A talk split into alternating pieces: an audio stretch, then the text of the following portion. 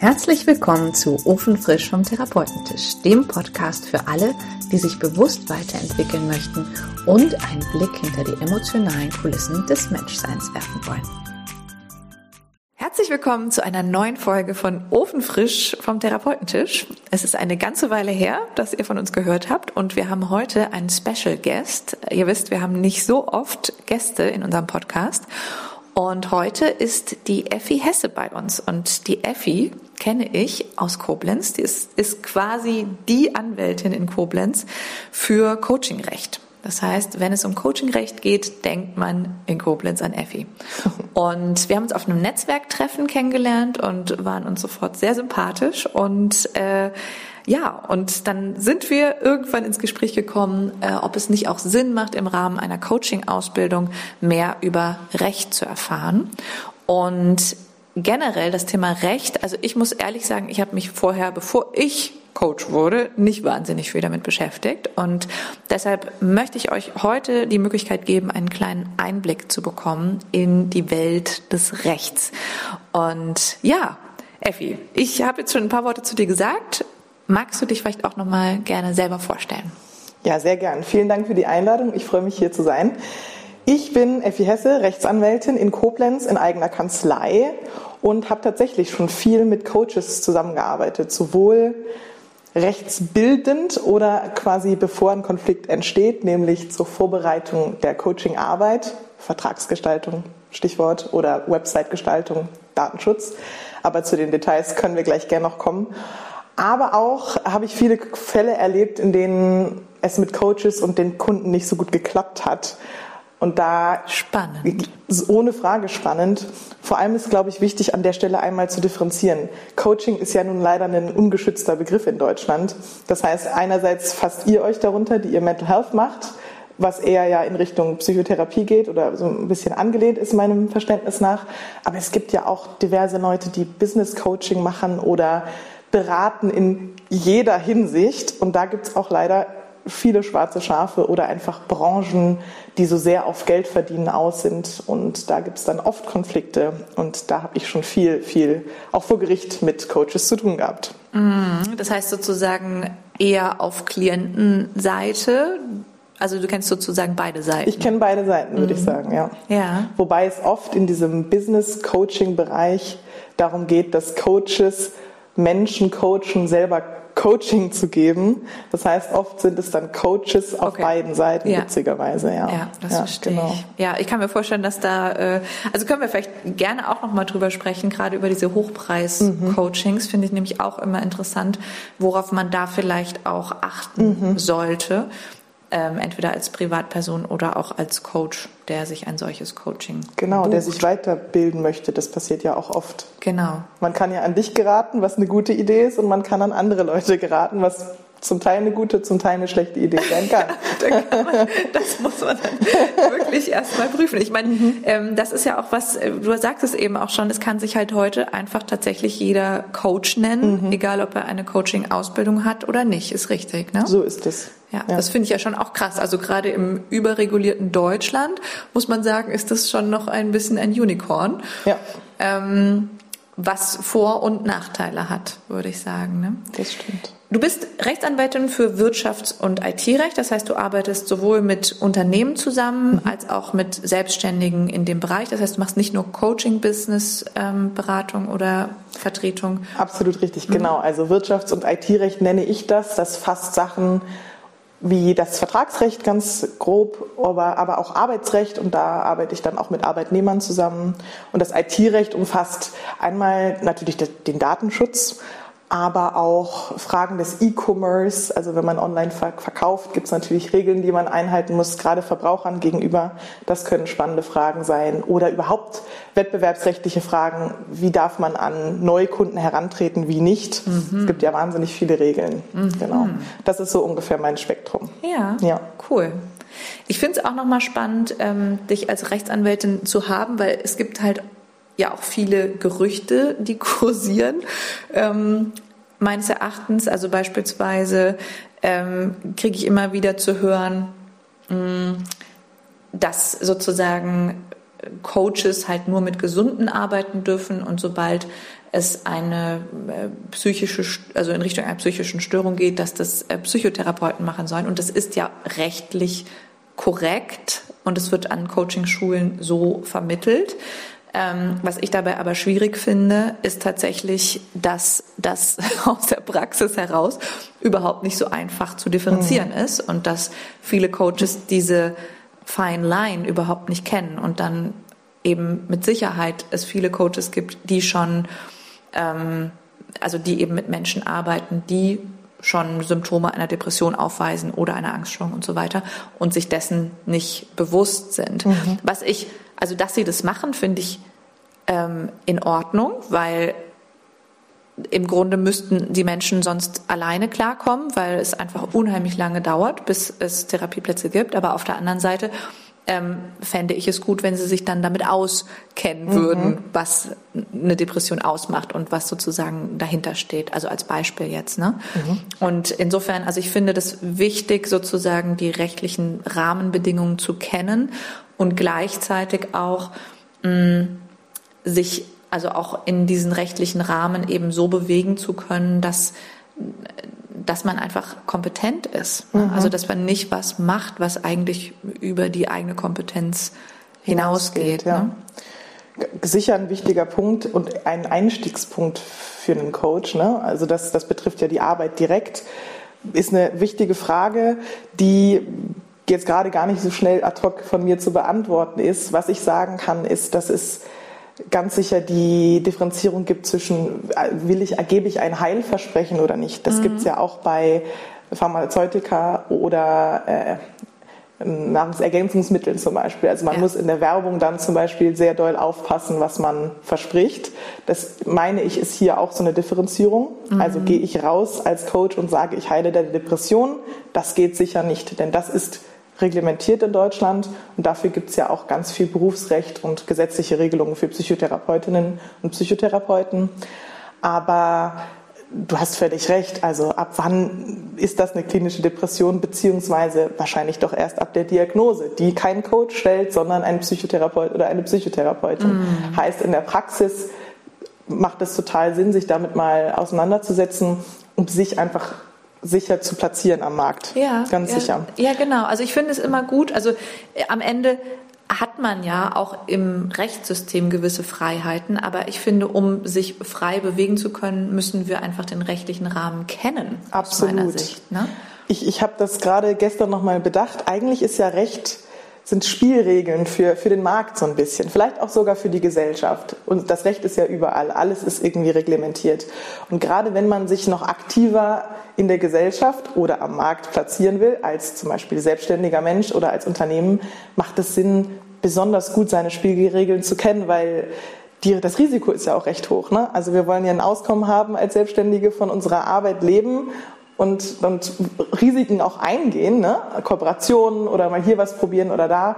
Und das heißt, da kann auch schnell mal was schiefgehen. Und da ist es sicher besser, wenn man einen, sich ein bisschen bildet, was ist rechtlich eigentlich, was ist risikobehaftet, was nicht, welches Risiko will ich eingehen. Wenn ich das geschult tue oder mit einem gewissen Wissen, dann kann ich, kann ich glaube ich, besser schlafen. Ja, ja, ist ja. auch interessant. Ich habe früher immer, ähm, also so, also ich weiß nicht, im Studium war und wahrscheinlich ein bisschen naiv, äh, wurde mir irgendwann klar, so, okay, Unwissen schützt ja vor Strafe leider nicht. Ja, richtig, kann man vor Gericht sagen, ja, das wusste ich aber doch gar nicht. Ja. Aber äh, am Ende ist das äh, keine gute Lösung aus meiner Sicht, sich nicht auszukennen. Ne? Und letztlich, also die Frage, die du eben aufgeworfen hast, betrifft eben die, die Kernaufgabe, die ihr als Coaches habt, aber es gibt ganz viele Aspekte drumherum. Vertragsrecht. Wie gestalte ich einen Vertrag ordentlich, dass das rechtssicher ist, was ich mit meinem Kunden da vereinbare? Gibt es Sachen, die ich ihm vorher sagen muss im Online-Business? Gibt es da nicht sowas ja. wie das Widerrufsrecht? Wann gilt das, wann nicht? Hm, wenn ich eine Website habe oder bei Social Media auftrete, da gibt es natürlich unendlich viele Regeln. Ne? Allein das Musikrecht, ne? welche Musik darf ich Zum nutzen? Beispiel, ganz mhm. richtig. Datenschutz ist eine andere Frage. Oder ja, also das sind auch Fragen, die eher das, das Wirtschaftliche, um die Hauptleistung drumherum betreffen, da liegt dann ganz viel im Argen, ganz oft. Mm, ja. ja, das glaube ich. Genau. Ähm, Wenn wir noch mal so ein bisschen zurückgehen, Effi, was mich immer extrem interessiert an Menschen, ist, warum sie die Berufswahl treffen, die sie hm. getroffen haben. Darf ich dich fragen, warum bist du Rechtsanwältin geworden? Sehr, sehr gerne. Da werde ich etwas ausholen. Das hat sich nämlich entwickelt.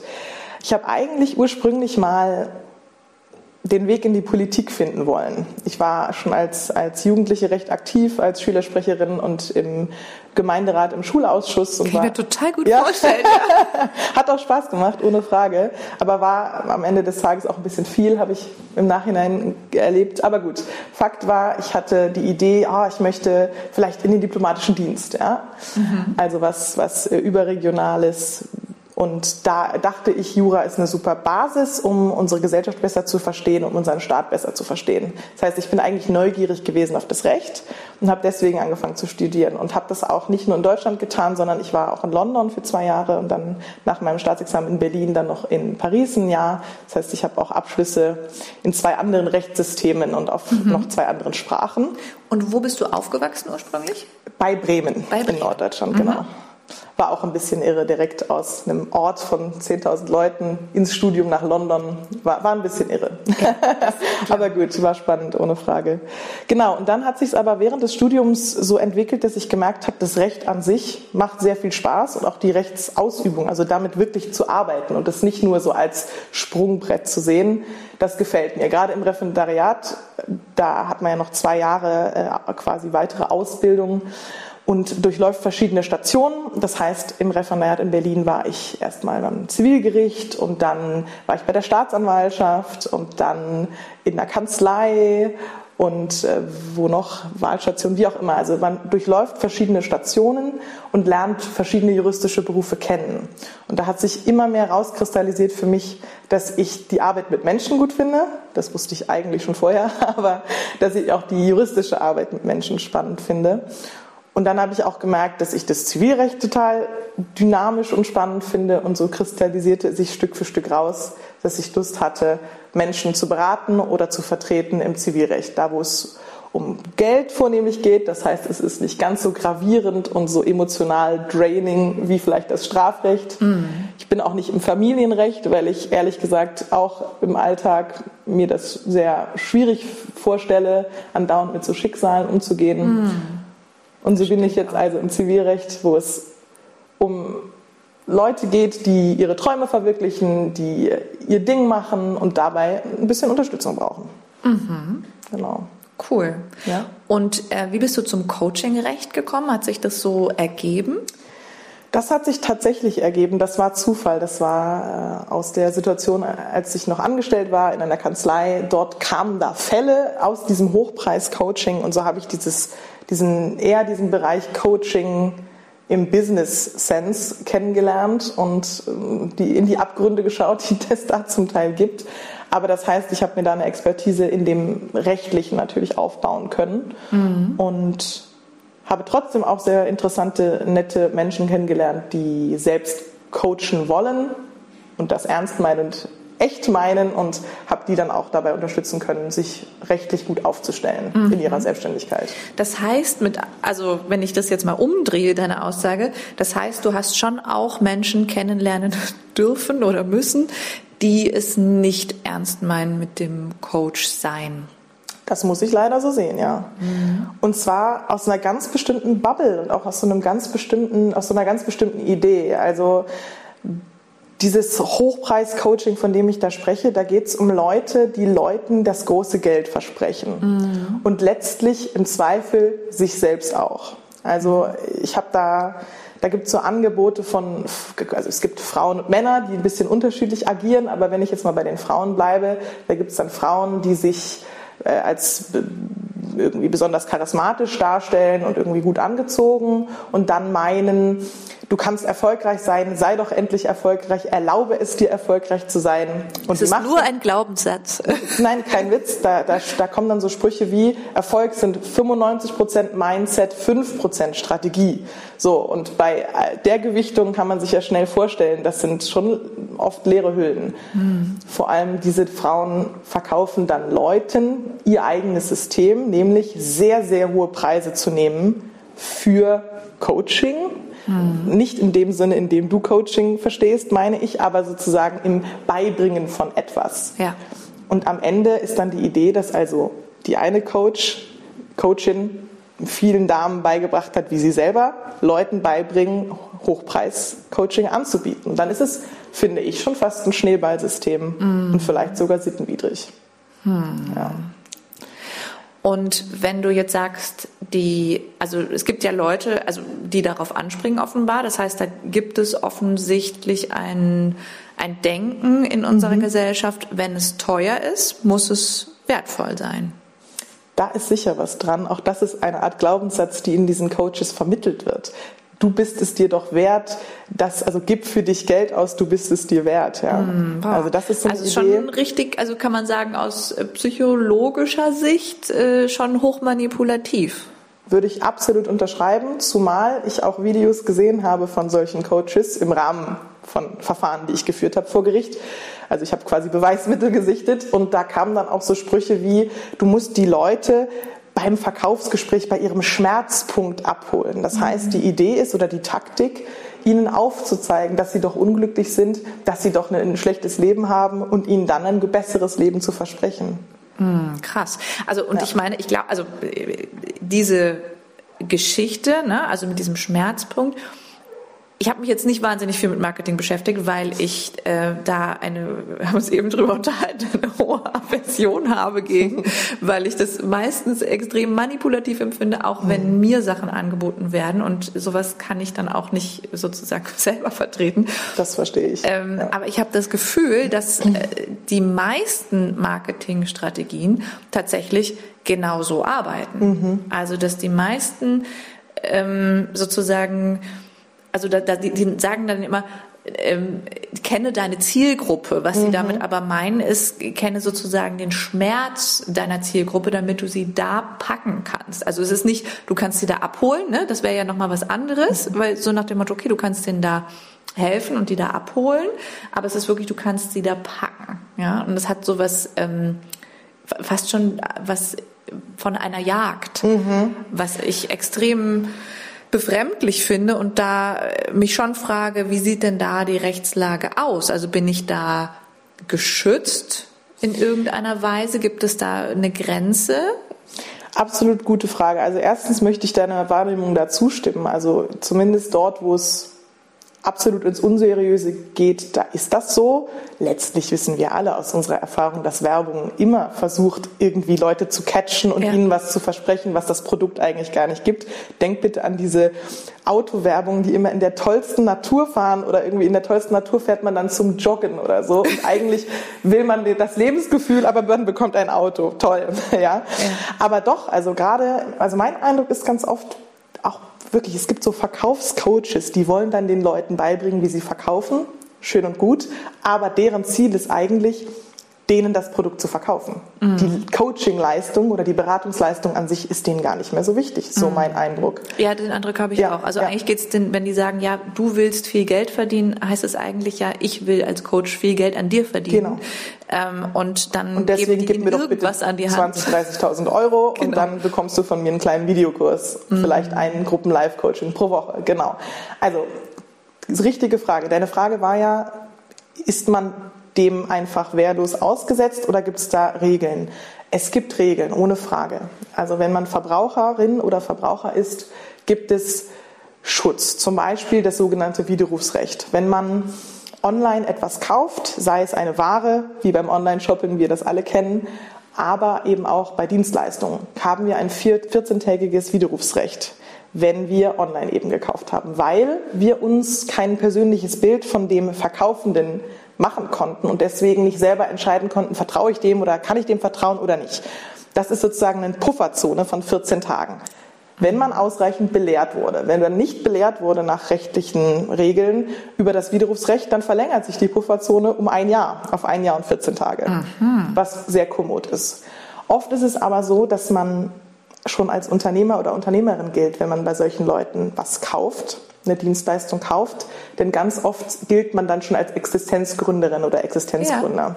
Das heißt also, wenn jemand mit dem Ziel, selbst Geld zu verdienen mit dem, was sie da lernen, äh, einen, ein Coaching-Produkt kauft, dann ist man schon Unternehmer oder Unternehmerin und hat kein Widerrufsrecht. Oh.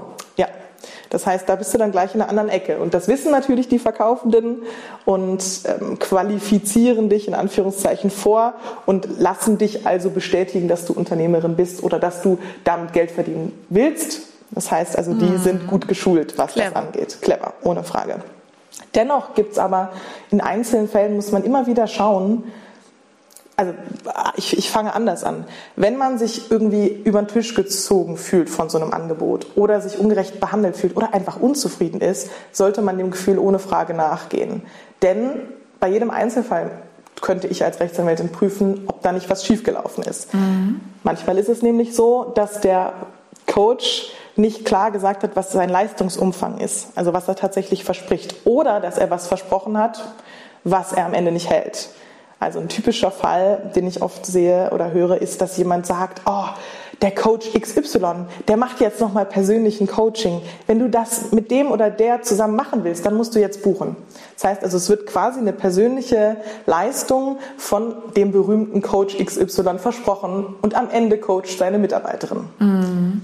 Ganz ehrlich, das grenzt an Betrug. Ja. Und da kann ich dann auf jeden Fall mal eine Anfechtung wegen arglistiger Täuschung aussprechen, zum mhm. Beispiel und dann schauen, ob ich nicht mein Geld zurückbekomme. Hm. Ja. Also es gibt verschiedene Wege und es gibt, ja, letztlich, letztlich ist das Zivilrecht eigentlich eine faire Sache. Eigentlich will das Recht ja Interessensausgleich mhm. erwirken. Ne? Dafür ist das Recht ja oder der Rechtsstaat auch für die Demokratie da. Also wir in der Demokratie sind viele, viele Menschen an vielen Punkten mit vielen Talenten und unterschiedlichen Talenten und unterschiedlichen Bedürfnissen. Und das friedlich in Einklang zu bringen, ist ja nicht leicht. Aber dafür gibt es die Legislative, die uns Recht schafft und die versucht, Missstände auch durch Recht aufzudecken oder eben zu verändern. Und am Ende bin ich zum Beispiel als Rechtsanwältin da oder die Gerichte dafür zu sorgen, dass dieser Interessenausgleich auch tatsächlich passiert. Insofern finde ich meinen Beruf auch ziemlich toll, ehrlich gesagt. Er ist nämlich eigentlich demokratiefördernd, finde ja. ich. Genau. Und das bedeutet also, Natürlich ist Sinn und Zweck des Zivilrechts, also der Idee, dass wir miteinander Geschäfte machen, nicht, dass der eine, der Große, der 50 Mitarbeiter hat und viele, viele Leute schon über den Tisch gezogen hat, dass er das weiter tun kann. Mhm. Also am Ende gibt es natürlich Regeln auch im Kleinen, die dann vielleicht jetzt nicht Verbraucherschutz heißen, weil du eben dann nicht Verbraucher bist in dem Moment, sondern Vielleicht hat der Coach in den AGB Sachen drinstehen, die dich als Kunde un unangemessen benachteiligen, dagegen kann man auch vorgehen. Mhm. Also es gibt im Detail wahnsinnig viel zu tun und deswegen sollte man sich über seine Rechte informieren oder im Detail, wenn man im Konfliktfall ist, sich schlicht beraten lassen. Mhm. Ich habe noch zwei Fragen dazu. Also die eine ist, wie kann ich denn, bevor ich ein Coaching buche bei jemandem, mhm. sei es jetzt ein hochpreisiges Coaching oder ich meine über Instagram, die meistens kennt man die Leute ja dann nicht persönlich, ne? Oder man hat die vielleicht einmal gesehen. Was sind denn so Kriterien, wo du sagen würdest, das und das ist ein Punkt, da würde ich aufpassen? Mhm. Sehr gute Frage. Also auch da sind, bleibe ich jetzt mal in diesem größeren Coaching-Bereich, was ich da so gesehen habe, in diesem Hochpreis-Coaching-Bereich. Da gibt es echt öfter Leute, die haben Impressen oder Adressen im Ausland. Also es gibt Leute, die sitzen dann auf Zypern, die sitzen in Florida, die sitzen in Dubai. Wenn die im Ausland sitzen, dann heißt das, und, und im Zweifel das Geld auch dann, was du dann überweist, an ein ausländisches Konto geht, dann sollte man wirklich erstmal aufhorchen, weil das bedeutet, dass selbst wenn man Recht hätte auf Rückzahlung aus irgendwelchen Gründen, wird es rechtlich schwieriger. Mhm. Nicht unmöglich, aber schwieriger. Ja. Das heißt, das ist, finde ich, erstmal ein Red Flag, wenn ja. ich ehrlich bin. Mhm. Und das passiert durchaus in diesem Hochpreis-Coaching bei den eher unseriösen Angeboten durchaus öfter mal. Mhm. So. Aber das ist nicht das Einzige. Ich glaube, ich glaube, dass man schon als Mensch im, im Zweifel eine gewisse Intuition hat und mhm wenn man sich fühlt, als würde man jetzt sehr gedrängt werden zum Abschluss eines Vertrages, dann würde ich da auch eher aufpassen. Das heißt, wenn es so Deadlines gibt, so ja. bis dann und dann und nur dann kriegst du es für den Preis und das geht vielleicht noch, aber Beispiel. Also was passiert in diesem Hochpreis-Coaching oft? Oft ist es so, dass man vielleicht einen Zoom-Call oder was, einen Videocall hat, um überhaupt über die Leistung so ein bisschen informiert zu werden. Und möglicherweise wird dieser Call direkt in einen mündlichen Vertragsschluss übergeführt. Mhm. Also wenn du da direkt dann, nachdem du dir, du konntest dir ja dann keine Gedanken machen als Kunde, wirklich, ob du das wirklich gut findest, ob du dieser Person vertraust, ob du das Konzept gut findest. In dem Moment ist ja schon Druck dahinter. Ne? Und dann wird es ja oft, also ich war auch schon mal in so einem Call drin, ich weiß nicht, was ich da gemacht habe. Auf jeden Fall, ich glaube, ich wollte es mir einfach mal angucken. Mhm. Ähm, und dann wird es ja noch so transportiert, so nach dem Motto, ja, der Kopf, der kommt dann wieder dazwischen, weil dein Bauchgefühl ist doch ja. jetzt ganz klar, ja. du willst es haben, du willst es buchen und wenn du zu lange wartest, also wenn du zwei Tage Zeit hast, dann kommt dein Kopf dazwischen und ja. dann tust du dir was Schlechtes, weil du buchst es nicht. Also das fand ich auch unfassbar, wo ich gedacht habe, hallo. Das ist doch wahnsinnig manipulativ, ja, oder? Unglaublich. Also war wirklich für mich auch erschreckend, weil ich gedacht habe, ja, das wird bei manchen Menschen wird es ziehen.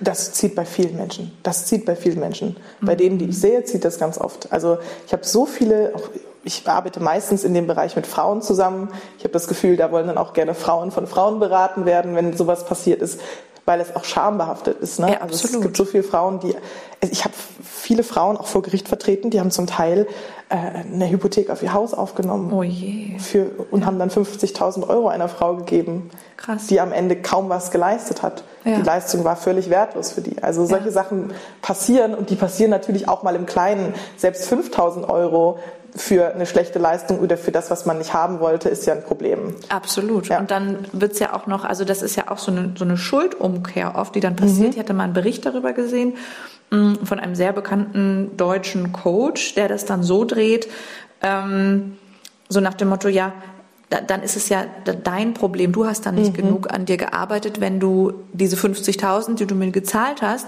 nicht äh, innerhalb von drei Monaten wieder reinkriegst. Absolut. Genau mit diesem Druck wird dann auch gearbeitet. Ganz merkwürdig.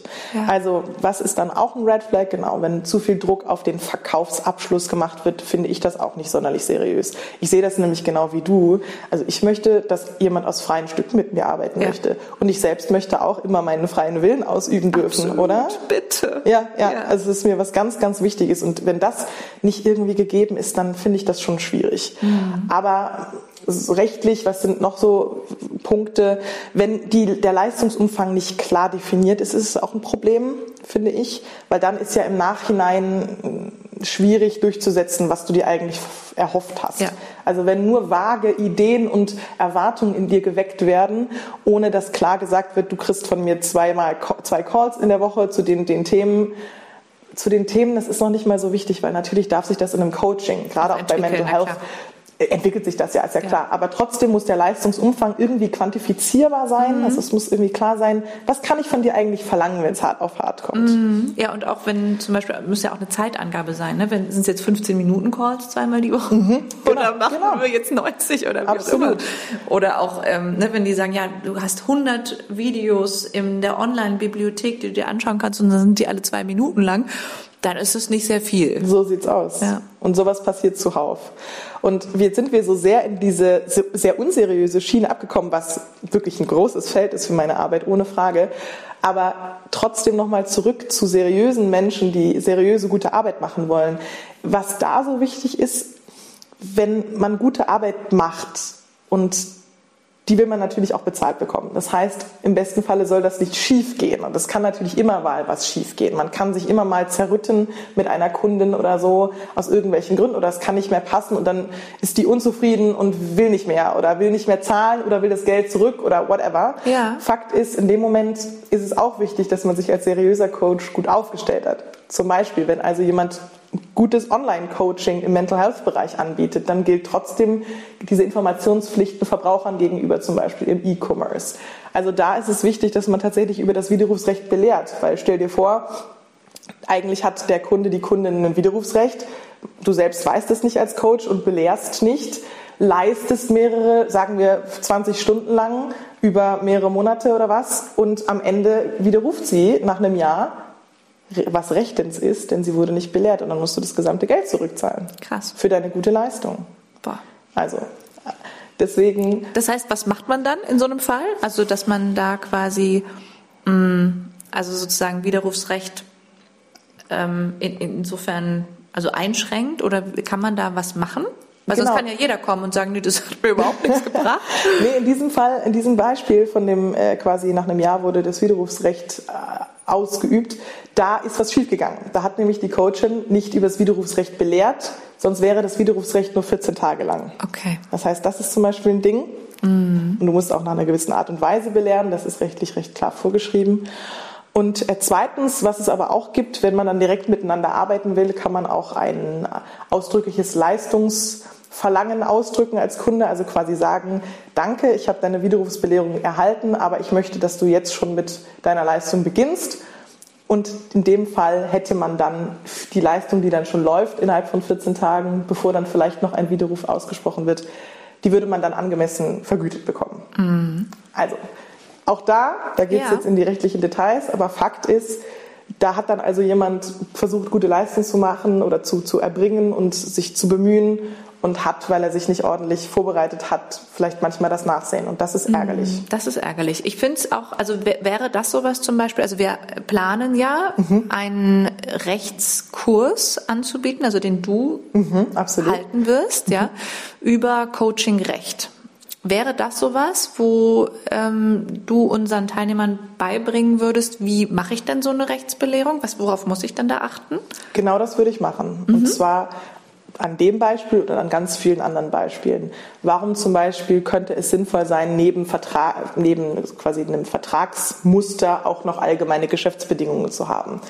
Für so Fragen wie Ausfallhonorar. Was ist, wenn man gemeinsam einen Termin ausgemacht hat und der wird nur zwei Stunden vorher abgesagt. Mhm. Das ist ja ärgerlich und da gibt es in Arztpraxen oder bei psychotherapeutischen Praxen oft so eine Art Ausfallhonorar, wenn du nicht innerhalb von oder 24 Stunden vor dem Termin absagst, schuldest du mir ein Ausfallhonorar von XY oder so. Ja. Sowas muss man vereinbaren, sonst hat man kein Recht drauf. Also auch das wäre vorteilhaft für den Coach oder die Coachin und von solchen Aspekten würde ich erzählen, mhm. ohne Frage. Ja, genau. Super.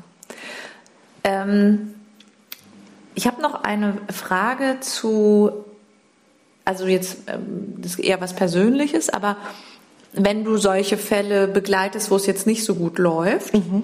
und wo mh, mm, man das Gefühl hat, da ist jemand wirklich irgendwie zum Beispiel übers Ohr gehauen worden oder jemand hat da keine Widerrufsbelehrung gemacht und dann muss er wirklich 20 Sitzungen zurückzahlen mhm. oder wie auch immer.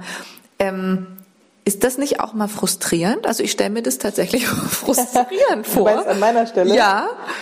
Also schon manchmal, wobei das ist halt meine Arbeit. Ne? Also letztlich, das ist auch manchmal schwierig als Rechtsanwältin zu ertragen. Manchmal gehe ich zu Gericht, merke, ich bin nervös und dann stellt mir wieder ein, ja, nachvollziehbar, denn eigentlich bin ich gerade zum Duell verabredet. Ja, also tatsächlich. Man, man geht ja quasi in den Streit. Genau, High Noon. Das ist auch durchaus emotional äh, kräftezehrend manchmal, mhm. ne, den Kampf auszufechten, weil das ist letztlich meine Aufgabe. Da ist ja dann ein Konflikt entstanden, wenn man sich nicht einigt außergerichtlich, was oft auch passiert.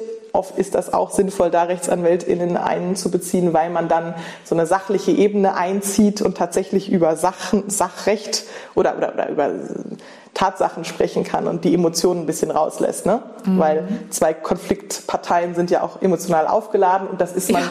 als nicht, als Parteilose ja erstmal nicht. Beziehungsweise parteilos bin ich nicht. Ich bin natürlich Parteivertreterin, aber mich tangiert es emotional natürlich weniger. Meine mhm. Aufgabe ist, meiner Mandantin, meinem Mandanten dann so ein bisschen den Druck zu nehmen, die Emotionalität vielleicht also ein bisschen zu beruhigen und ich wollte gerade sagen, du ja, machst ein bisschen Psychotherapie. Ganz ne? ehrlich, das ja. ist wirklich wirklich ein großer Aspekt meiner Arbeit, was auch Spaß macht. Ja, ja aber ich also ich stelle mir das, ich meine, das ist, ist, ja höchstwahrscheinlich nicht was, was ihr jetzt primär im Jurastudium vermittelt bekommt. Nein, nein. Wie beruhige ich meine Self-taught.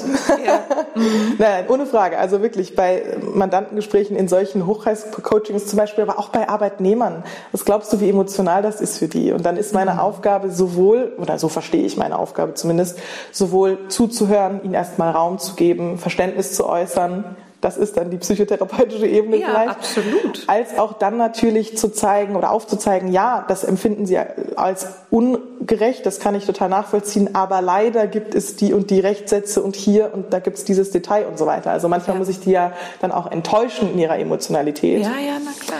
Auch das ist nicht leicht. Ja, glaube ich. Genau. Also das ist, das ist wirklich ein spannender Job. Deswegen, es wirklich, es menschelt wirklich sehr in meinem Job, mehr als man vielleicht denkt manchmal. Gerade ja, das stellt man sich so trocken vor. Ja. Ne? Irgendwelche Paragraphen wälzen und so genau. weiter. Ne?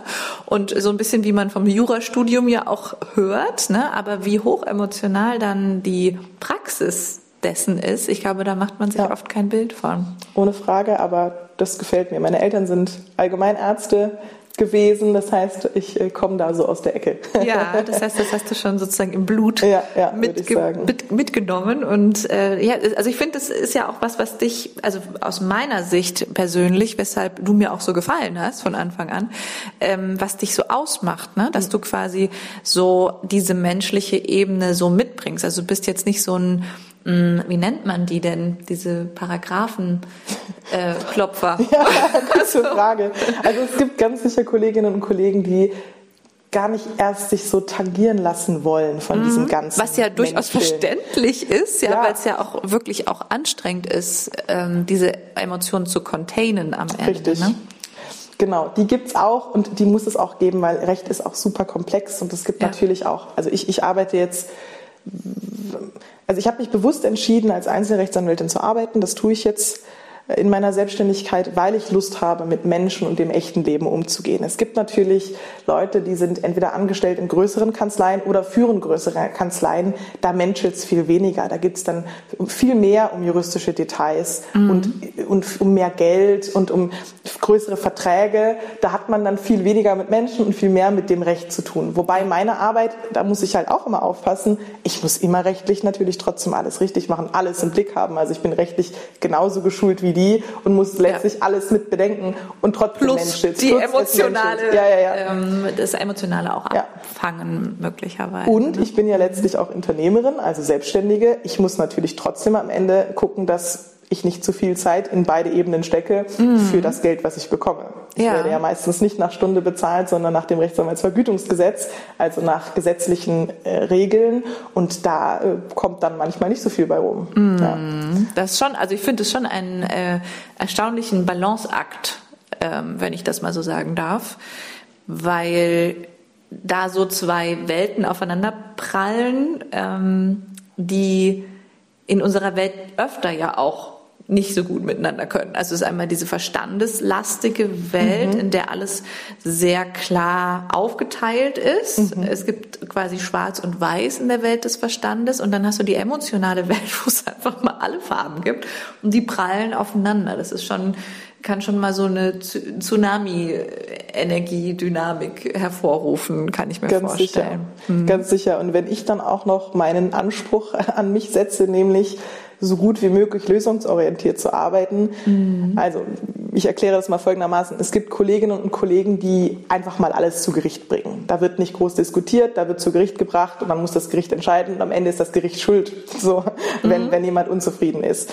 Ich versuche natürlich erstmal eine ordentliche, also ich will jetzt niemandem was unterstellen, aber ich sehe schon in manchen Kanzleien eine andere Dynamik. Ja. Ich versuche erstmal im Erstgespräch, wenn jemand mir, zu mir kommt mit Unterlagen und mit einem Problem, natürlich schon so ernsthaft aufs Rechtliche und aufs Emotionale einzugehen und eine gute Lösung erstmal zu vorzubereiten. Ja? Und manchmal kann das bedeuten, dass ich überhaupt gar nicht tätig werde und dass jemand was alleine versucht, weil ich koste ja Geld. Ne? Mhm. Oder dass ich außergerichtlich erstmal was tue, was auch noch nicht die Gerichte beschäftigt, weil das kostet ja auch noch mal mehr Geld.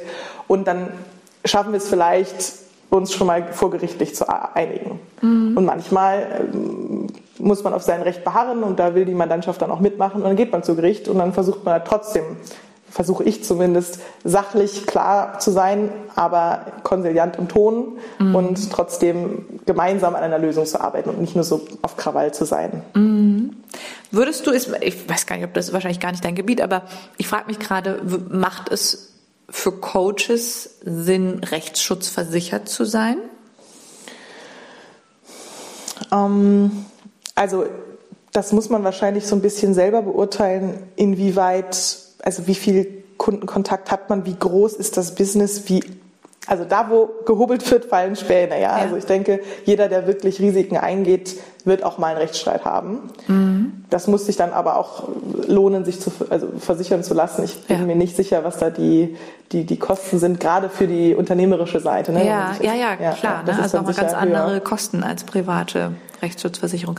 Und ähm, was ich auch noch gerne fragen wollte, es gibt ja ähm, mittlerweile ein, eine verschärfte Online- Coaching-Rechtslage, mhm. was, glaube ich, viele Menschen gar nicht mitbekommen haben.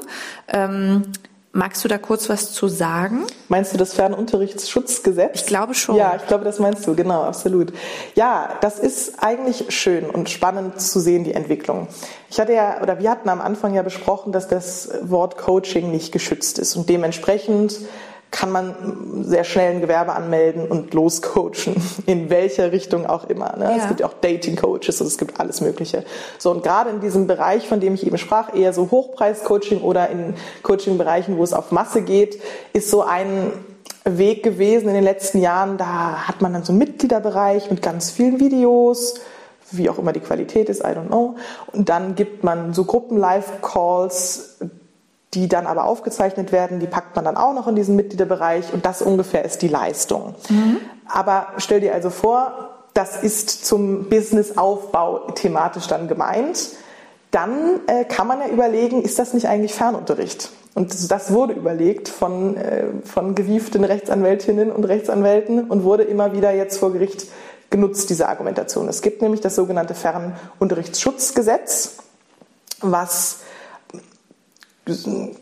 Fernlehrgänge letztlich betrifft, die online oder die, sagen wir mal, asymmetrisch stattfinden. Also dieses Gesetz findet Anwendung auf Lehrgänge, die zum Teil Selbststudium bedeuten, fern vom Lehrer oder vom, von der Lehrerin, aber auch so eine Art Leistungskontrolle haben. Also vom ganzen Wording des Gesetzes würde man erstmal nicht an Coaching denken, aber die Gerichte haben gerade im letzten Jahr höchstrichterlich oder hochrichterlich vor dem OLG Zelle entschieden, dass dieses Gesetz anzuwenden ist auf diese Coaching, mhm. Coaching-Programme, ähm, die ähnlich aufgebaut sind, die quasi ganz viel Selbststudium haben, also durch also Handbooks, Handouts, whatever und, und Videos, aber auch so eine Art Lernkontrolle haben durch die Fragen, die man stellen kann im Live-Coaching-Call. So. Mhm. Und deswegen ist die ganze Coaching-Branche so ein bisschen in Aufruhr gekommen, weil man sich potenziell nun unter diesem Gesetz befindet oder das Gesetz auf sich anwendbar sieht. Und dann äh, hat man nämlich mehr Voraussetzungen zu erfüllen. Man braucht eine Zulassung nach diesem Fernunterrichtsschutzgesetz, um den Kurs, genau, um den Kurs überhaupt anbieten zu dürfen. Ohne die Zulassung, sofern die notwendig ist, weil das Gesetz Anwendung findet, ist der Vertrag nichtig. Also das heißt, auch da, diese Argumentation führt auch zu vielen Rückzahlungen von Geld, hm. Und daher. Und da auch kann man wieder sagen, Unwissen schützt vor Strafe nicht. Ne? Das Absolut. heißt, wenn ein Coach viele Online-Angebote hat und das dann unter das Gesetz fallen würde und er diese Zulassung nicht hat, ähm, dann würde er sofort ähm, also oder müsste er dafür, also würde da jemand vom Staat auf den Menschen zukommen oder würde dann ein Teilnehmer sagen, hey Moment, äh, hast du überhaupt eine Zulassung oder ich will mein Geld zurück zum Beispiel? Äh, letzteres tatsächlich. Mhm. Also letztlich ist die Hauptargumentation dann immer, dass der Vertrag war doch nichtig, dementsprechend schuldest du mir mein ganzes Geld zurück. Okay. Aber auch das ist natürlich gigantisch. Ne? Also wenn das mehrere machen, dann kann Puh. das äh, Unternehmen natürlich auch wirklich leiden. Mhm. Und da ist es dann eben auch wichtig, oder am besten, wenn man wirklich wirtschaftlich unterwegs ist, dass man vielleicht auch einen Ansprechpartner auf der rechtlichen Seite hat, um solche Entwicklungen mitzubekommen und um dann nachschärfen zu können. Ja, ne? ja also zum Thema, ne? also ich muss über den Rahmen informiert sein, mhm. in dem ich arbeite. Ne? So Selbst es. wenn es mich nicht betrifft oder ich kann ja auch Vorbeugung, also vorbeugen, sozusagen, Absolut. dass es mich betrifft. Man kann ganz spezifisch jetzt in diesem Bereich, von dem ich gerade sprach, sein Angebot etwas verändern, weil da geht es nämlich um ungefähr, also mehr als 50 Prozent war asynchron ja. gelehrt. Mhm. Dann kann man sein Pro Programm natürlich ein bisschen umstellen und nicht mehr hinter, unter das ja, Gesetz ja. zu fallen. Also all solche Sachen das kann man, man tun. wieder wissen. Ne? Das ist schon, also ich glaube, es, wir kommen als Coaches ums Recht überhaupt nicht Nein. herum. Ja. Das, ist, das ist schon so. man kann sich einfach kompetenter und selbstbewusster bewegen in einem Spiel, von dem man die Spielregeln kennt. Ja, so absolut. Und davon würdest du uns auch im Online-Kurs also wir machen, ich, genau, wir hatten eigentlich den vor, den live hier in Bopper zu machen und da wir aber jetzt doch diverse Anfragen hatten von weiter weg, ähm, haben wir uns entschieden, den eher online anzubieten. Aber das wäre quasi auch dieses Online-Coaching fern Tralala Gesetz. Ja, ich wäre hoffnungslos verloren Gar im Jurastudium. Ähm, davon würdest du uns auch berichten. Also wie könnten wir unser Online-Angebot gestalten, mhm. damit wir nicht von diesem Gesetz betroffen Genau so ist es. Also unsere Idee war ja, dass wir oder genau, dass wir einmal, dass ich einmal einen Ritt mache durch die Aspekte, die in dem Coaching-Business wichtig sein könnten oder sind. Ja. Einen Überblick um selbst sich deutlich zu machen, was betrifft mich, was sind meine Rechte, was sind meine Pflichten. Mhm. Und wenn man da dann, also da kann man ganz sicher aus dem Seminar viel, viel für sich mitnehmen und ganz viel seinen, seinen Verstand einfach schärfen.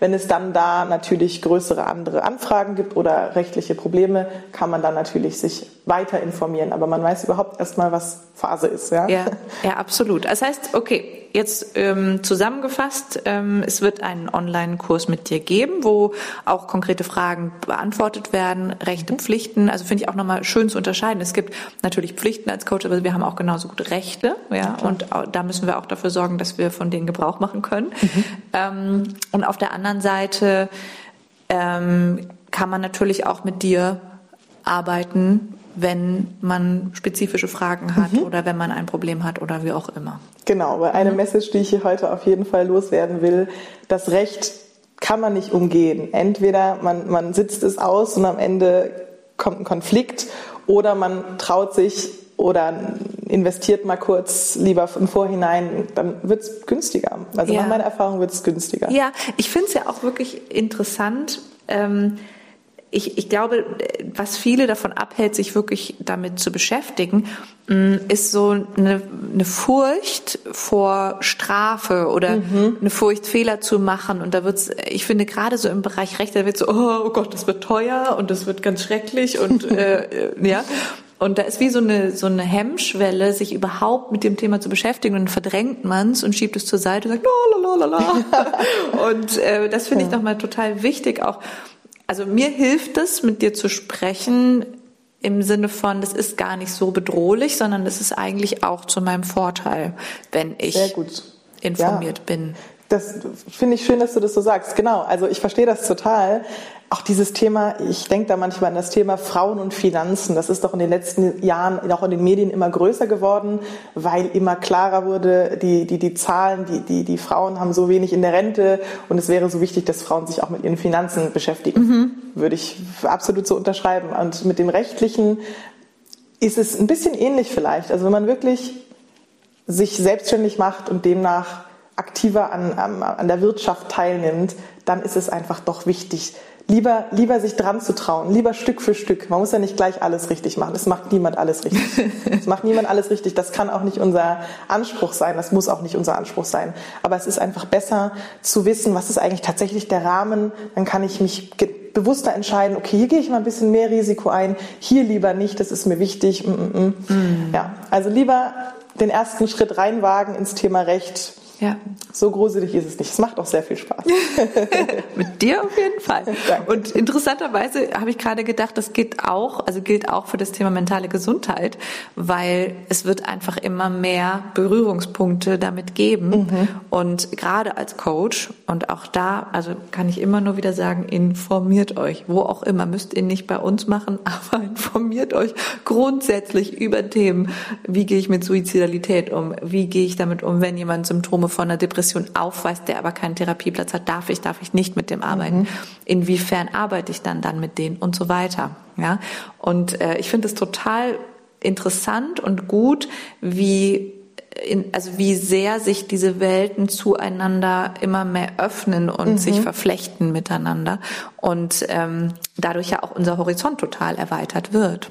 Das ist ja eigentlich wunderschön, oder? Ich habe jetzt gerade auch nochmal gedacht, eigentlich ist es wieder so, wir müssen vom Schwarz-Weiß-Denken weg. Ja. Also es gibt nicht nur, ich bin total rechtskonform oder ich bin es gar nicht. Es gibt sehr, sehr viele Graustufen dazwischen. Und ja. das, das Schwarz-Weiß-Denken hilft uns ja auch in der psychischen Gesundheit nicht, wie ich auch aus eigener Erfahrung weiß. Daher ja, lasst, lasst uns äh, für Grausstufen einstehen. Ja. alle Farben, inklusive ja, Grau. Sehr gut, sehr gut. Schön, Effi, vielen, vielen Dank für das Gespräch heute. Es hat mir sehr viel Spaß gemacht. Ich hätte nie gedacht, dass ich so viel Freude habe, über Recht zu sprechen. Schön. Ähm, ja, wenn ihr noch Fragen habt, schreibt die gerne uns als E-Mail oder ich verlinke auch wo auch immer, also auf den Podcast-Seiten und ähm, auf YouTube die Webseite von dir und ähm, werde auch demnächst den Kurs nochmal online stellen. Ähm, dann äh, sage ich nochmal Bescheid, wann die Anmeldung eröffnet ist. Wunderbar, ich danke dir sehr. Danke dir, Effi. Und bis bald.